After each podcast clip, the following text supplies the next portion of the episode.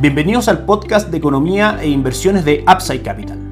Revisaremos el rendimiento del mercado en Chile y el mundo y las principales noticias económicas y financieras que marcan la jornada.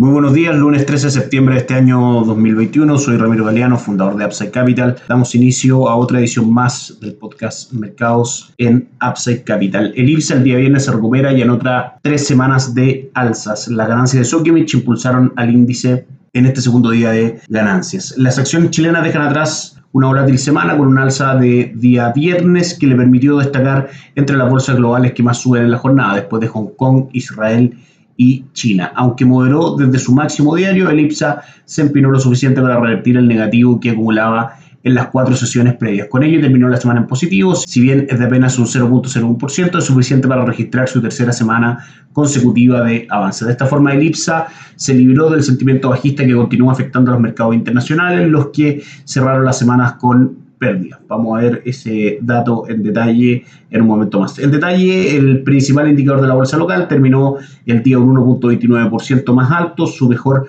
día desde el 25 de agosto del 2021, cerrando en 4.464 puntos. Pese a ello, continúa presentando una pérdida de 0.61% durante septiembre, aunque su positivo en lo que va del año llega a 6.87%. Entre sus 30 acciones, 24 terminaron en verde en el día, lideradas por Sokimich, y quedó en primer lugar en la pantalla. La empresa minera ganó un 3.87%, impulsando las ganancias de IPSA a su alta ponderación dentro del índice. Le siguió CMPC y SMU con 2.99 y 2.43% de avance respectivamente. Por el contrario, Secosud Shopping quedó última al cerrar un 2.55 más abajo. La acción de la TAM Airlines fuera de IPSA fue una de las protagonistas de la jornada al caer casi 9% luego de la presentación del plan de negocios de la firma para el periodo post-Chapter 11. Firmas como JP Morgan y Bradesco señalaron que el plan incluye una recuperación de su EBITDA más lenta de lo esperado, por lo que mantuvieron sugerencias negativas sobre el papel. Revisando el mercado local en línea, a esta hora el IPSA sube un 0.23% en las primeras horas de cotizaciones de este día lunes. Destacan Sukimich B subiendo un 0.9%, CAP subiendo un 0.93% y Latam subiendo un 3.28%, cotizando en 1.260. Esas son las acciones a esta hora que más se han transado en el IPSA. Seguimos revisando el resto de los activos locales. El dólar retrocedió desde su máximo anual de 792 alcanzado el día jueves. La divisa estadounidense retrocedió un poco más de 3 pesos en el mercado interbancario, cerrando en 788,8. Esto después de que el peso se vio impulsado por una nueva alza del cobre en la Bolsa de Metales de Londres. La principal exportación nacional se elevó un 1.09%, cerrando en 4,24 dólares por libra de cobre, llevando el promedio anual a 4,16. En nuestra pantalla aquí en Upside Capital, el cobre el día de hoy cotiza en 4,39, cae fuerte un 1.22%, no logró sostener como soporte los niveles de 4,41 y probablemente los próximos niveles de ir a buscar ya van a estar cerca de 4,34 si es que se mantiene esta fuerza vendedora. Por la parte superior del gráfico,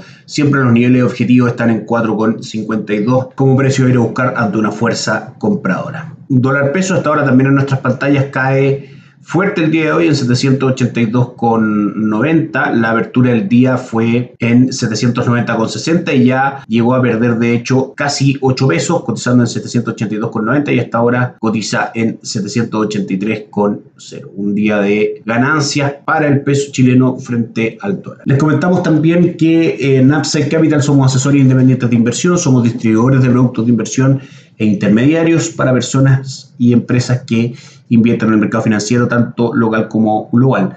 Destacar que no administramos capital con instrumentos propios ni recibimos el dinero de los clientes. Esto nos permite hacer una asesoría objetiva y sin sesgo, buscar la mejor alternativa de inversión para cada uno de ellos y los ayudamos llevando sus inversiones a alguna de las administradoras de fondos asociadas con nosotros como la Reinvial, Itaú Principal entre otros. Luego mantenemos una constante comunicación con nuestros clientes, realizando supervisión y seguimiento a su estrategia de inversión y a sus operaciones a través de nuestro equipo de atención a inversionistas. Bienvenidos a una asesoría objetiva sin sesgo con una mirada global. Bienvenidos a Upside Capital. Suscríbete a nuestras redes sociales en LinkedIn, YouTube, Instagram y Spotify. Visítanos en www.upsidecap.cl. Déjanos tus datos y te contactaremos para conversar. Vamos a revisar los mercados extranjeros. En la bolsa de Nueva York, el promedio industrial Dow Jones y el S&P 500 cayeron por quinto día consecutivo, refiriéndose por supuesto a lo que fueron las cotizaciones del día viernes, debido a la incertidumbre económica a raíz de la variante Delta y las preocupaciones inflacionarias. Asimismo, el mercado del viejo continente terminó la semana más bajo con el stock 600 europeo cerrando en negativo, reflejando que los inversionistas de la zona euro desconfían de las palabras de Christine Lagarde respecto a la continuidad de la política monetaria. En Wall Street, el Dow Jones perdió un 0,78, dejando atrás un fuerte salto poco después de la apertura de mercado, al igual que el S&P, con lo que ambos índices estarían andando su quinto día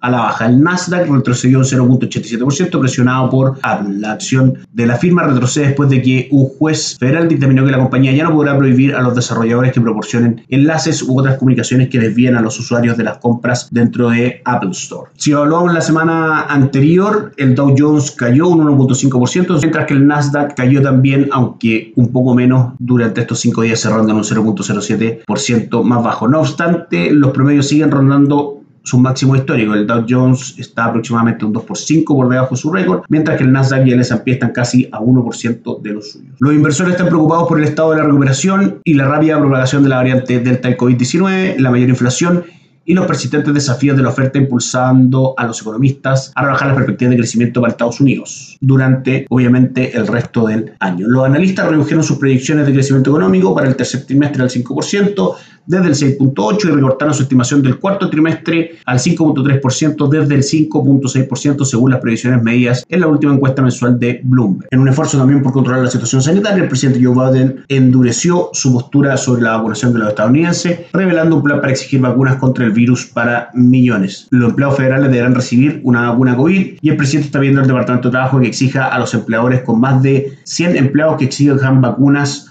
o pruebas semanales. Siguiendo la revisión también de los retornos de la última semana, el índice paneuropeo del stock 600 terminó la semana en rojo, cediendo un 1.3% desde el lunes. Comentarles que los fundamentos de inversión para tener posiciones en renta variable internacional, Asia, emergente, Estados Unidos y Europa principalmente, siguen siendo muy muy fuertes y este tipo de activos son fácilmente incorporables en los portafolios de inversión. Llámenos, déjenos sus datos y a través de fondos mutuos o algún otro instrumento de inversión podemos incorporarlo en vuestro portafolio y así poder ser parte del retorno positivo durante el año que llevan este tipo de índices de inversiones que ya se acercan aproximadamente al 20% desde el 1 de enero a la fecha. Por último, para finalizar, revisamos el rendimiento de los principales índices bursátiles el día de hoy con la sesión de Asia ya cerrada, resultando mixta. Tokio sube un 0.22%, el Nikkei 225, el Hansen cae muy fuerte hoy día un 1.5% y el índice de Shanghai sube también un 0.23%. El Eurostock 50 a esta hora sube un 0.85%, una buena jornada en Europa con el DAX alemán sumando el día de hoy un 0.88% y el IBEX 35 de Madrid sumando un 0.15%. Por último, el premercado de Estados Unidos anuncia una apertura positiva con el Dow Jones arriba un 0.73%, el S&P 500 un 0.72%